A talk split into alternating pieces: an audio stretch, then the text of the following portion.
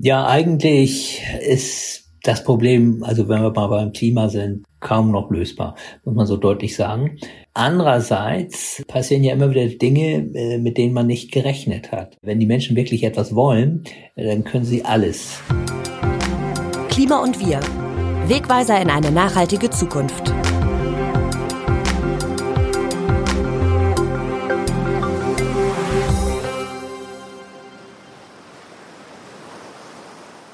Die Ozeane umspannen. 71 Prozent der Erde und sind Nahrungsbringer und Küstenschützer, Heimat und Sehnsuchtsort, Bedrohung und Heilsbringer zugleich. Ob in der Fischerei, in der Medizin, in der Forschung, Menschen leben von und mit dem Meer und zugleich sind sie bedroht vom steigenden Meeresspiegel etwa, zunehmenden Sturmfluten, erodierenden Küsten von der Überfischung und Todeszonen und den Müllbergen, die sich zu riesigen Strudeln sammeln. Hallo und willkommen zurück zum Klima und Wir Podcast, dem Podcast zu Nachhaltigkeit und Klima- und Umweltschutz vom Redaktionsnetzwerk Deutschland. Mein Name ist Maximilian Arnhold. Ich stecke hinter diesem Podcast und spreche alle zwei Wochen mit verschiedenen Menschen über die großen ökologischen Fragen unserer Zeit. Heute mit einem Thema, das uns alle angeht, das die Länder und Menschen dieser Welt umspannt und einen Schlüssel im Kampf gegen die Klimakrise bedeutet, die Weltmeere. Ich spreche mit einem Klima- und Ozeanforscher, den viele von euch bestimmt kennen und der zu einer echten Koryphäe auf seinem Gebiet zählt. Er warnt seit Jahrzehnten vor den Klimawandelfolgen und ist mir in Kiel zugeschaltet. Mujib Latif ist Professor für Ozeanforschung am Geomar Helmholtz Zentrum in Kiel, Präsident der Akademie für Wissenschaften Hamburg. Er ist einer der bekanntesten Klimawissenschaftler des Landes und das seit Jahrzehnten. Seine Expertise ist nicht nur an der Hochschule und in Fachvorträgen gefragt, sondern auch in Fernsehtalkshows, Zeitungen und Podcasts. Hallo Herr Dr. Latif, ich freue mich sehr, Sie heute bei Klima und Wir begrüßen zu dürfen. Ja, hallo. Herr Latif, wir sprechen an einem Freitag um 16 Uhr miteinander. Hinter uns beiden liegt, denke ich, ein fast vollbrachter Arbeitstag und vor uns hoffentlich ein Wochenende. Was hat Ihnen heute Freude oder Hoffnung gemacht? Ja, was hat mir Freude gemacht? Äh, ich habe heute einen Anruf bekommen, dass ich einen Preis bekomme im November und klar, über sowas freut man sich ja. Ne? Ja, Sie werden sehr oft nach Hoffnung gefragt, da komme auch ich sicher später nicht drum herum. Der Grund ist, sie forschen seit Jahrzehnten am Klimawandel, haben vor über 40 Jahren in Hamburg begonnen, Meteorologie zu studieren, 1987 beim Klimaforscher und inzwischen Nobelpreisträger Klaus Hasselmann in Ozeanographie promoviert. Haben Sie geahnt, als Sie damals angefangen haben, mit welchem Langstreckenlauf Sie es zu tun haben würden und dass Sie im Jahr 2022 immer noch Interviews zur Klimakrise geben? Nein, also damit habe ich nicht gerechnet. Äh, ich dachte damals, als ich angefangen habe, äh, dass man vom Wissen zum Handeln kommt und das ziemlich schnell. Aber es hat sich nicht bestätigt. Äh, da gehört offensichtlich mehr dazu. Und beim Klimawandel oder bei der Klimakrise stehen wir in der Tat vor einer völlig neuen Herausforderung, vor der die Menschheit noch nie gestanden hat, nämlich, dass alle Länder gemeinsam handeln müssen. Das heißt also, kein Land kann selbst sein Klima lösen, sondern wir brauchen tatsächlich alle Länder dazu. Wir sitzen buchstäblich alle im selben Boot. Wenn wir mal zurückgehen an den Beginn Ihrer Forschung, gab es da einen Moment oder auch einen längeren Prozess, wo Sie gemerkt haben, wow, das ist echt und die Begeisterung und Ihr Engagement ließ sich nicht mehr zurückhalten. Hatten Sie einen Kippmoment? Kippschalter. Ja, den hatte ich schon. Äh, und zwar kam der über die Medien. 1900, muss man überlegen, 1986 war es, glaube ich, der Kölner Dom halb unter Wasser, Titelbild eines Spiegels. Und äh, das äh, war auch in gewisser Weise der Beginn der öffentlichen Debatte über das Thema Klima in der Öffentlichkeit. Aber äh, das war doch nochmal etwas, was mich auch visuell äh, nochmal äh, darin bestärkt hat, äh, dass man das Thema noch äh, viel stärker in der Öffentlichkeit vertreten muss. Inzwischen ist die Klimakrise längst da. Sie betrifft alle Menschen auf diesem Planeten. Hitzewellen rollen über das Land, Flüsse trocknen aus, Wälder brennen, Temperaturrekorde werden gebrochen, Menschen sterben, Tiere verenden. Und Sie, Sie waren im RND-Interview mit meiner Kollegin Saskia Heinze, das ist erst der Anfang. Unser Leben werde sich dramatisch verschlechtern, denn das 1,5 Grad Ziel sei verspielt. Was bedeutet das nun für unser Handeln? Ja, die Dringlichkeit. Äh, Im Moment laufen wir ja als Welt immer noch in die falsche Richtung. Das heißt, die Emissionen von Treibhausgasen erhöhen sich immer noch, obwohl sie eigentlich rapide sinken müssten. Und vor diesem Hintergrund, äh, wenn man auch die Trägheit von Systemen berücksichtigt, äh, muss man einfach sagen, äh, dass wir doch noch eine viel stärkere Klimaveränderung erleben werden. Und was Trägheit angeht, möchte ich zwei Arten von Trägheit ansprechen. Das eine ist die physikalische Trägheit, das heißt also, das System reagiert nicht sofort, äh, das Klimasystem reagiert nicht sofort, aber dann gibt es ja noch die sozioökonomische Trägheit. Das heißt also, selbst wenn es die physikalische Trägheit nicht gäbe, äh, wir Menschen reagieren nicht sofort, die Wirtschaft reagiert nicht sofort, wir können nicht von heute auf morgen auf Null Emissionen kommen. Und äh, alleine das wird schon dazu führen, dass wir noch über viele Jahre, wahrscheinlich über Jahrzehnte noch ziemlich viele Treibhausgase ausstoßen werden. Und wenn das so ist, und davon gehe ich aus, äh, dann wird sich natürlich auch das Klima weiter verändern. Und eine große Rolle bei der Klimaveränderung spielen die Ozeane. Wir wollen heute über das Meer reden. Sie forschen in Kiel am Geomar Helmholtz Zentrum direkt an der Kieler Förde am Wasser der Ostsee. Wie sind Sie zu der Beschäftigung mit den Weltmeeren gekommen? Naja, ich habe ja in Ozeanographie promoviert und auch habilitiert. Äh, aber äh, ich habe ja angefangen äh, im Max-Planck-Institut für Meteorologie, das heißt war Max-Planck-Institut für Meteorologie, damals unter Klaus Hasselmann, aber Klima können sie äh, nicht verstehen und auch nicht simulieren, wenn sie nicht die Ozeane dabei haben. Ja, die Ozeane sind sozusagen die träge Masse im System und die Ozeane beeinflussen uns ja auch in ganz unterschiedlicher Art und Weise.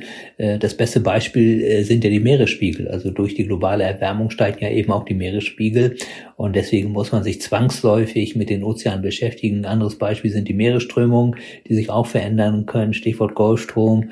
Und dann gibt es eben noch ganz andere Faktoren, wie die Meere ins Klimasystem eingreifen. Mhm. Wenn wir das einmal kurz bündeln, was sind denn so die größten Probleme, die uns aktuell im Meer begegnen? Nun, wenn wir beim Klima bleiben, äh, sind es vor allen Dingen zwei äh, Dinge. Auf der einen Seite haben wir äh, die Meere als Verbündete, weil sie nehmen sehr viel CO2 auf, das wir Menschen in die Atmosphäre entlassen.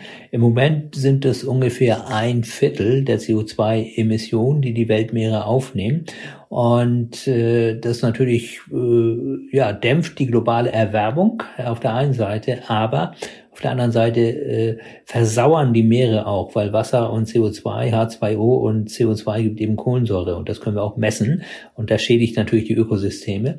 Und dann äh, nehmen die Meere eben auch jede Menge Wärme auf, die durch den Anstieg der Treibhausgase in der Luft im System zurückgehalten wird.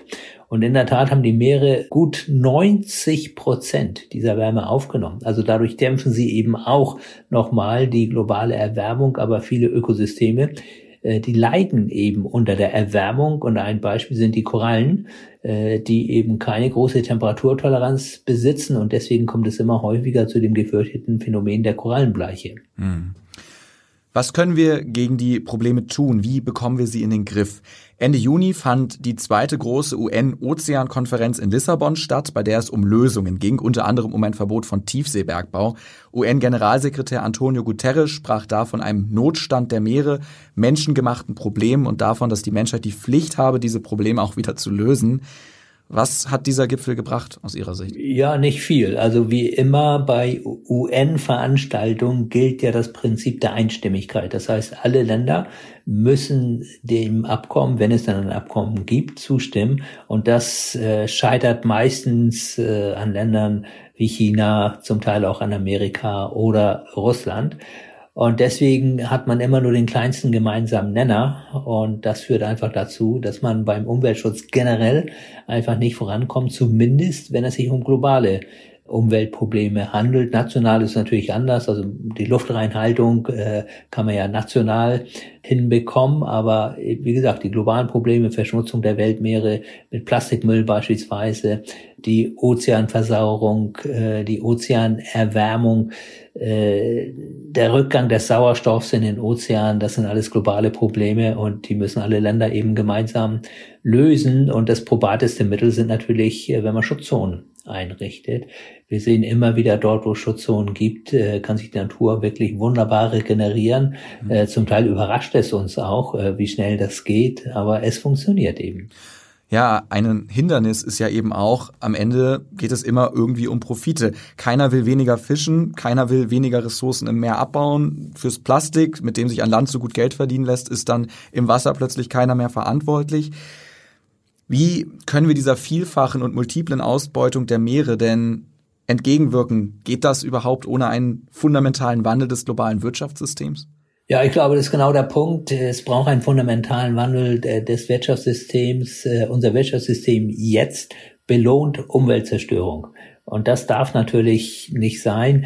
Äh, nicht nachhaltige Produkte müssen meiner Meinung nach jedenfalls teurer sein als nachhaltig gefertigte Produkte. Und das gilt in allen Bereichen. Das gilt für Energie, das gilt für Lebensmittel äh, und das gilt natürlich auch für Verkehr. Also wenn wir Verkehr mal nehmen, ist ein Unding, wenn Fliegen billiger ist als Bahnfahren zum Beispiel. Ne?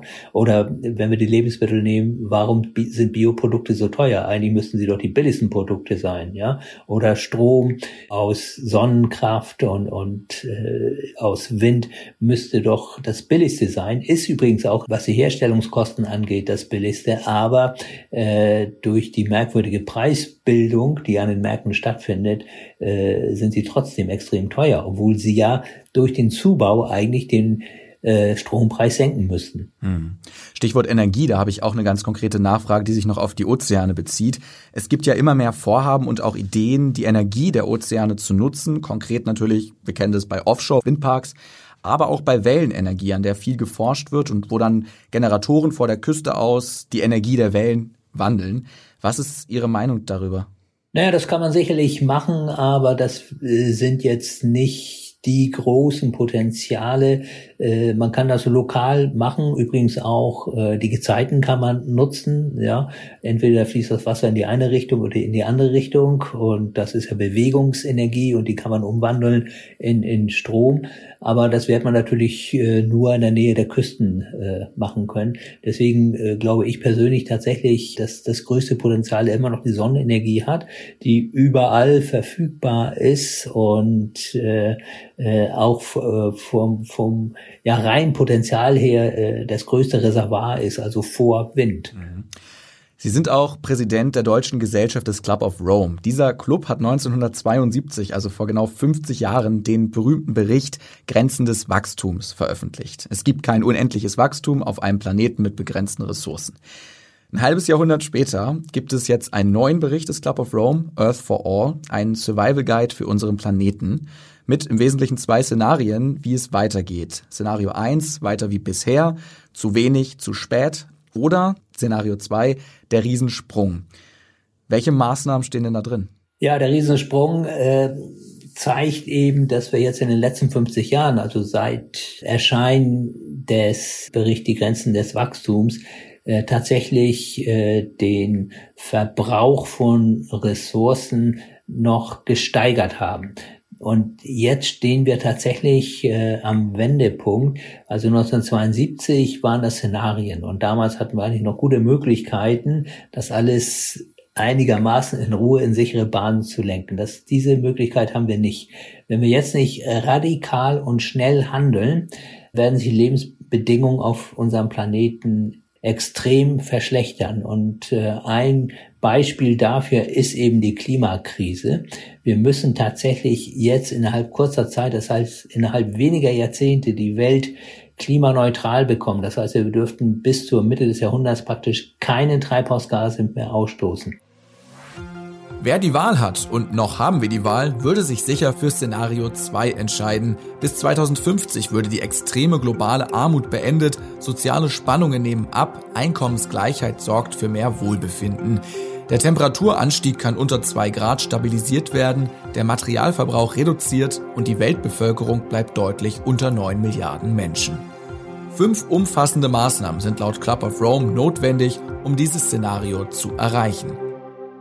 Erstens, eine Reform des internationalen Finanzsystems. Dadurch können drei bis vier Milliarden Menschen aus der Armut geholt werden. Zweitens, die Beseitigung starker Ungleichheit. Die reichsten 10 Prozent dürfen nicht mehr als 40 Prozent des nationalen Einkommens erhalten. Drittens, eine Stärkung der Rolle der Frauen. Bis 2050 muss eine vollständige Gleichstellung der Geschlechter erfolgen.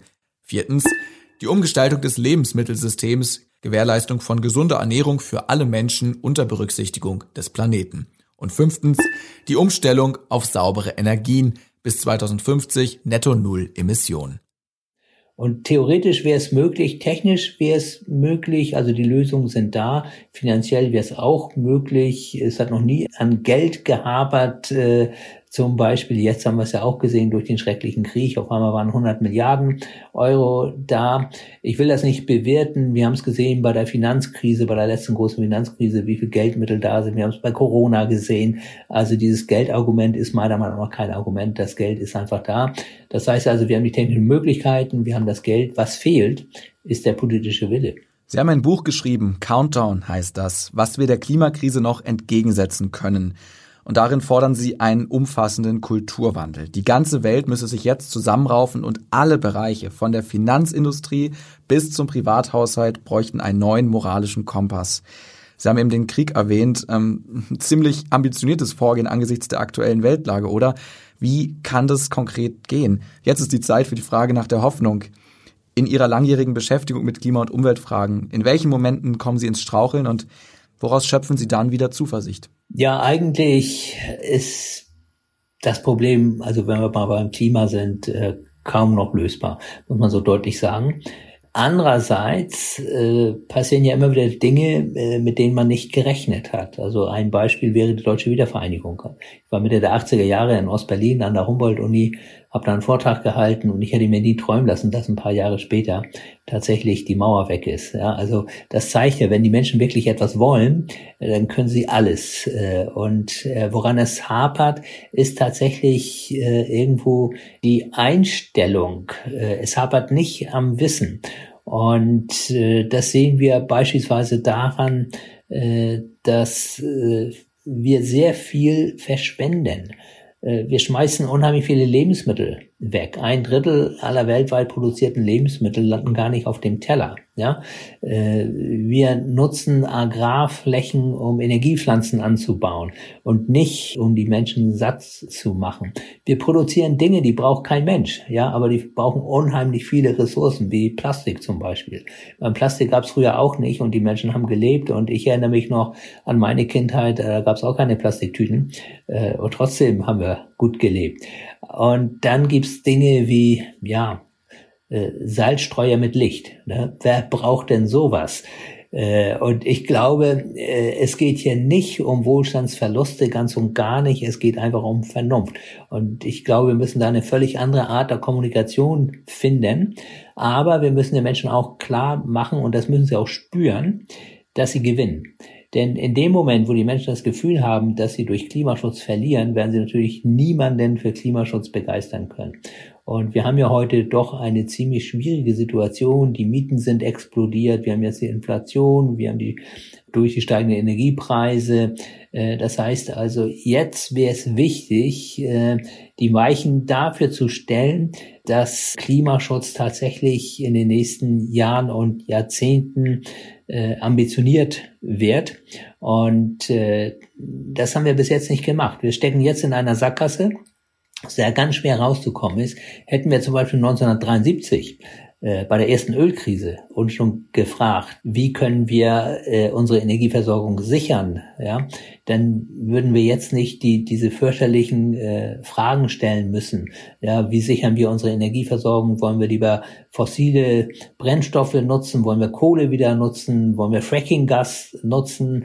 Oder wollen wir vielleicht sogar Atomkraft nutzen? All das zeigt, diese Diskussion zeigt, äh, dass wir uns systematisch in eine Sackgasse manövriert haben, weil wir eben durch Krisen nicht gelernt haben. Und jetzt diese Krise muss die Krise sein, aus der wir wirklich lernen. Wenn wir das nicht tun, ja, dann glaube ich, haben wir tatsächlich verspielt. Das heißt, wenn ich das in meinen Worten zusammenfassen würde, Sie schöpfen Zuversicht aus unerwarteten Disruptionen in Gesellschaft und Wirtschaft, die man so nicht hat vorher. Genau, so, so ist es. Äh, ich meine, ein anderes Beispiel äh, wäre das äh, Mobiltelefon oder das Smartphone. Ja? Da hätte ja auch niemand dran gedacht, dass das A möglich ist und, und, und B sich dann so schnell entwickelt. Ne? Und wir haben ja auch gesehen, was es heißt, wenn man auf den Zug nicht aufspringt. Dann kann man nämlich sehr schnell ins Hintertreffen geraten, auch wirtschaftlich. Ja, also Nokia war ja einer der großen Mobilfunkhersteller. Heute redet praktisch kein Mensch mehr über Nokia. Ne? Und das zeigt doch, man muss die Zeichen der Zeit erkennen. Und äh, die nächste industrielle Revolution wird auf jeden Fall mit den erneuerbaren Energien zusammenhängen. Natürlich nicht nur, auch mit Digitalisierung, künstlicher Intelligenz und so weiter, aber da muss man vorne sitzen, wenn man langfristig tatsächlich seinen Wohlstand sichern will. Und deswegen ist es meiner Meinung nach eben so wichtig, äh, dass man jetzt wirklich viel stärker in Richtung Nachhaltigkeit denkt, als man es bisher getan hat. Wir haben die Rolle von UN-Gipfeln angesprochen. Im November steht der nächste an im ägyptischen Sharm el-Sheikh, die Weltklimakonferenz. Welche Nachricht möchten Sie nach dieser Konferenz gerne in den Nachrichten hören? Ja, ich wünschte mir schon, äh, dass es verbindliche Reduktionsziele gibt, äh, aber das wird nicht passieren. Äh, und insofern glaube ich tatsächlich, dass diese Weltklimakonferenzen nicht zielführend sind in dem Sinne, dass sie wirklich es schaffen werden, dass die Emissionen der Länder deutlich sinken. Weil wenn nach einem Vierteljahrhundert Klimadiplomatie es nicht geschehen ist, wüsste ich nicht, warum jetzt äh, bei der, ich glaube, es ist die 27. Weltklimakonferenz, es auf einmal passieren sollte. Ich glaube, die sind wichtig in dem Sinne, dass die öffentliche Aufmerksamkeit immer wieder auf das Thema gelenkt wird ist ja wirklich ein, ein, ein mediales Ereignis auch. Aber äh, wenn wir wirklich vorankommen wollen, glaube ich, müssen sich die Länder jetzt zusammenschließen im Sinne einer Allianz der Willigen, die wirklich vorangehen wollen. Für die Klimaschutz nicht nur ein, ein Buzzword ist, sondern für die Klimaschutz wirklich etwas ist, was sie betreiben wollen. Da gibt es ja durchaus Länder, ich würde auch Deutschland äh, dazu zählen. Deutschland hätte zwar noch mehr machen können, aber Deutschland hat immerhin seit 1990 seinen Ausstoß von CO2 um fast 40 Prozent verringert. Und das muss man ja mal äh, äh, kontrastieren mit dem weltweiten Ausstoß, der im gleichen Zeitraum um fast 60 Prozent gestiegen ist. Ja. Und es gibt einige Länder in Europa, äh, man muss mal sehen, was in den USA passiert. Also Joe Biden hat ja auch ambitionierte Klimaschutzziele, ob er die durchsetzen kann steht noch in den Sternen, äh, vor allen Dingen auch, ob er überhaupt Präsident bleibt oder, oder nicht. Aber äh, wie gesagt, die Allianz der Willigen, die muss jetzt vorangehen und sie muss natürlich auch dann darauf achten, dass ihre Märkte nicht überflutet werden von nicht nachhaltig gefertigten Produkten. Das heißt also, ich bin zwar kein Freund davon, aber da müssen eben doch Schutzzölle her, weil sonst verlieren wir ja letzten Endes unsere Industrie. Wir haben extreme wirtschaftliche Einbußen, bloß weil andere faul spielen. Hm. Wir kommen zum Schluss des Gesprächs nochmal zurück auf die Weltmeere. Haben Sie da ein Erlebnis oder ein Beispiel für uns, wie man die Klimaschutzfunktion besonders gut vermitteln kann? Vielleicht auch im Urlaub, jeder reist irgendwie ans Meer. Ja, ich, ich meine, man muss immer Klima und, und äh, Umweltverschmutzung äh, unterscheiden. Klar, Plastik, äh, man sieht ja überall Plastik jetzt inzwischen an den Stränden. Äh, ich mache jetzt keine Fernreisen, äh, deswegen weiß ich nicht, wie es an den Küsten Asiens aussieht. Aber wenn man sich so die Bilder anguckt, dann sieht es ja schon schrecklich an einigen Küsten aus. Äh, aber auch bei uns äh, an Nord- und Ostsee sehen wir ja schon sehr viel Plastik. Äh, bloß das muss man unterscheiden vom, vom Klima. Ja, das, das ist eine Frage der Verschmutzung, zum Teil auch der Vergiftung äh, der, der Ozeane. Beim Klima äh, glaube ich, und das haben mir viele Menschen gesagt, ist das Korallensterben. Dass tatsächlich Menschen, die oft äh, in den tropischen Meeren äh, gewesen sind, beispielsweise um zu tauchen, die sagen, es ist schrecklich, äh, wie sehr die Korallenriffe leiden, zum Teil auch schon tot sind. Äh, und bei uns, äh, glaube ich, in, in, in Deutschland wäre das Pendant äh, auf Land irgendwo der Wald. Also wir sehen, dass der Wald stirbt und ich glaube, das bewegt die Menschen äh, doch sehr und macht hoffentlich dann klar, dass die Dringlichkeit geboten ist und dass wir alle mitmachen müssen beim Klimaschutz. Hm. Woran möchten Sie in der Klimaforschung noch wachsen und was kann sich die Forschung vielleicht auch auf die Fahne schreiben, was noch besser kommuniziert werden könnte? Ja, im Prinzip haben wir da, äh, ganz gut kommuniziert, äh, finde ich. Äh, natürlich hat es jetzt nicht den Erfolg gebracht, äh, den es hätte haben müssen. Warum haben wir gut kommuniziert? Äh, weil das Thema ist ja nun mal auf der Agenda der Weltpolitik. Wir haben über die Weltklimakonferenzen gesprochen. Hätte die Klimaforschung nicht so gut äh, kommuniziert, zum Beispiel über den Weltklimarat, der hat seinen ersten Bericht ja schon 1990 äh, vorgelegt, äh, wird das Thema, glaube ich, zumindest was die Diskussion angeht, nicht da, äh, wo es heute ist. Nun, warum war es nicht zielführend? Ich glaube, das hat auch damit zu tun, äh, dass man die Dinge von ganz verschiedenen Warten aus betrachten muss. Also Klima, Naturwissenschaft ist eine Sache. Man muss natürlich auch aus der ökonomischen Ecke betrachten. Man muss es auch zum Teil aus der psychologischen Ecke betrachten, aus der gesundheitlichen Warte betrachten. Und ich glaube, wir brauchen diesen ganzheitlichen Blick äh, auf die globalen Umweltprobleme. Nur dann, denke ich, wird man auch zu vernünftigen Lösungen kommen und wird nicht immer wieder in irgendwelchen Sackgassen landen, wenn man eins macht, dass man dann irgendwie was anderes übersehen hat. Hm. Das ist eigentlich genau meine Frage, ob die Forschung emotionaler werden muss, ob sie noch nahbarer werden muss. Also ich glaube, äh, es gibt eine gewisse Rollenverteilung in, in einer Gesellschaft und, und äh, ich bin der Meinung, die Forschung sollte nicht emotional sein, sie sollte ihre Ergebnisse kommunizieren. Dann gibt es eben die Umweltschutzorganisation, dann gibt es auch einige Bewegungen wie Fridays for Future und so weiter, aber am Ende muss die Politik entscheiden. Ja, das ist ganz klar geregelt in unserer Gesellschaft, in unserer demokratischen Gesellschaft und daran würde ich jetzt auch nichts ändern wollen. Wir Wissenschaftler sind eben in erster Linie dafür da, das Wissen zu schaffen. Und das sollten wir äh, so objektiv wie möglich tun. Was wünschen oder was sagen Sie als Klimaforscher mit 67 Jahren Lebenserfahrung heute jungen Menschen, die Angst vor ihrer Zukunft haben, die sich vielleicht auch gar keine Kinder mehr deswegen wünschen? Ja, wenn ich danach gefragt werde, sage ich immer, also äh, das wäre ja nun eine äh, Kapitulation, äh, wenn wir keine Kinder mehr in die Welt setzen würden. Also eine Kapitulation vor den äh, großen Herausforderungen, vor, vor denen wir stehen. Also das kann es nicht sein. Ich kann immer wieder nur sagen, äh, wenn wir die Probleme wirklich ernst nehmen und wenn wir die Rahmenbedingungen entsprechend äh, setzen durch die Politik, dann ist ja im Prinzip noch alles möglich. Aber je länger wir warten, um, um so weniger Zeit haben wir, umso schwieriger wird es. Und, und der Club of Rome hat ja damals äh, 1972 äh, gegen Ende des Berichts gesagt, äh, dass Warten keine Option ist. Und äh, wenn die Dinge erst offensichtlich zutage treten, dann haben wir zu lange gewartet. Und ich glaube, in dieser Situation befinden wir uns allmählich. Und das ist eben am Ende dieser Folge ein klarer Handlungsaufruf. Das Warten oder noch länger warten keine Option ist. Jetzt ist die Zeit zum Handeln. Die Zeit läuft. Das war unser Gespräch über die Rettung von Planet Erde, der eigentlich Planet Wasser heißen müsste. Mujib Latif, vielen lieben Dank. Gern geschehen. Vieles von dem, was da kilometerweit unter Wasser lebt, kennen wir noch gar nicht. Doch was wir wissen ist, dass wir nicht ohne können ohne die Wassermassen, die ungefragt unser CO2 versenken, ohne die Millionen Arten, die so viel für uns tun. Zeit, dass wir zurückgeben, um uns selbst zu erhalten. Diese Folge mit Mojib Latif konnte hoffentlich eine Ahnung geben, warum der Schutz der Ozeane beim Klimaschutz unerlässlich ist, wo die größten Hebel liegen und vor allem, warum es auch für den Klimaschutz ganz allgemein nicht zu spät ist. Ganz im Gegenteil. Ich finde seine Worte sehr inspirierend. Wenn es euch auch so geht, teilt die Podcast-Folge doch gerne mit euren FreundInnen und Bekannten. Wenn ihr noch mehr hören wollt, folgt uns gern auch auf Instagram at Klima und Wir. Und besonders cool sind 5-Sterne-Bewertungen in der Podcast-App eurer Wahl.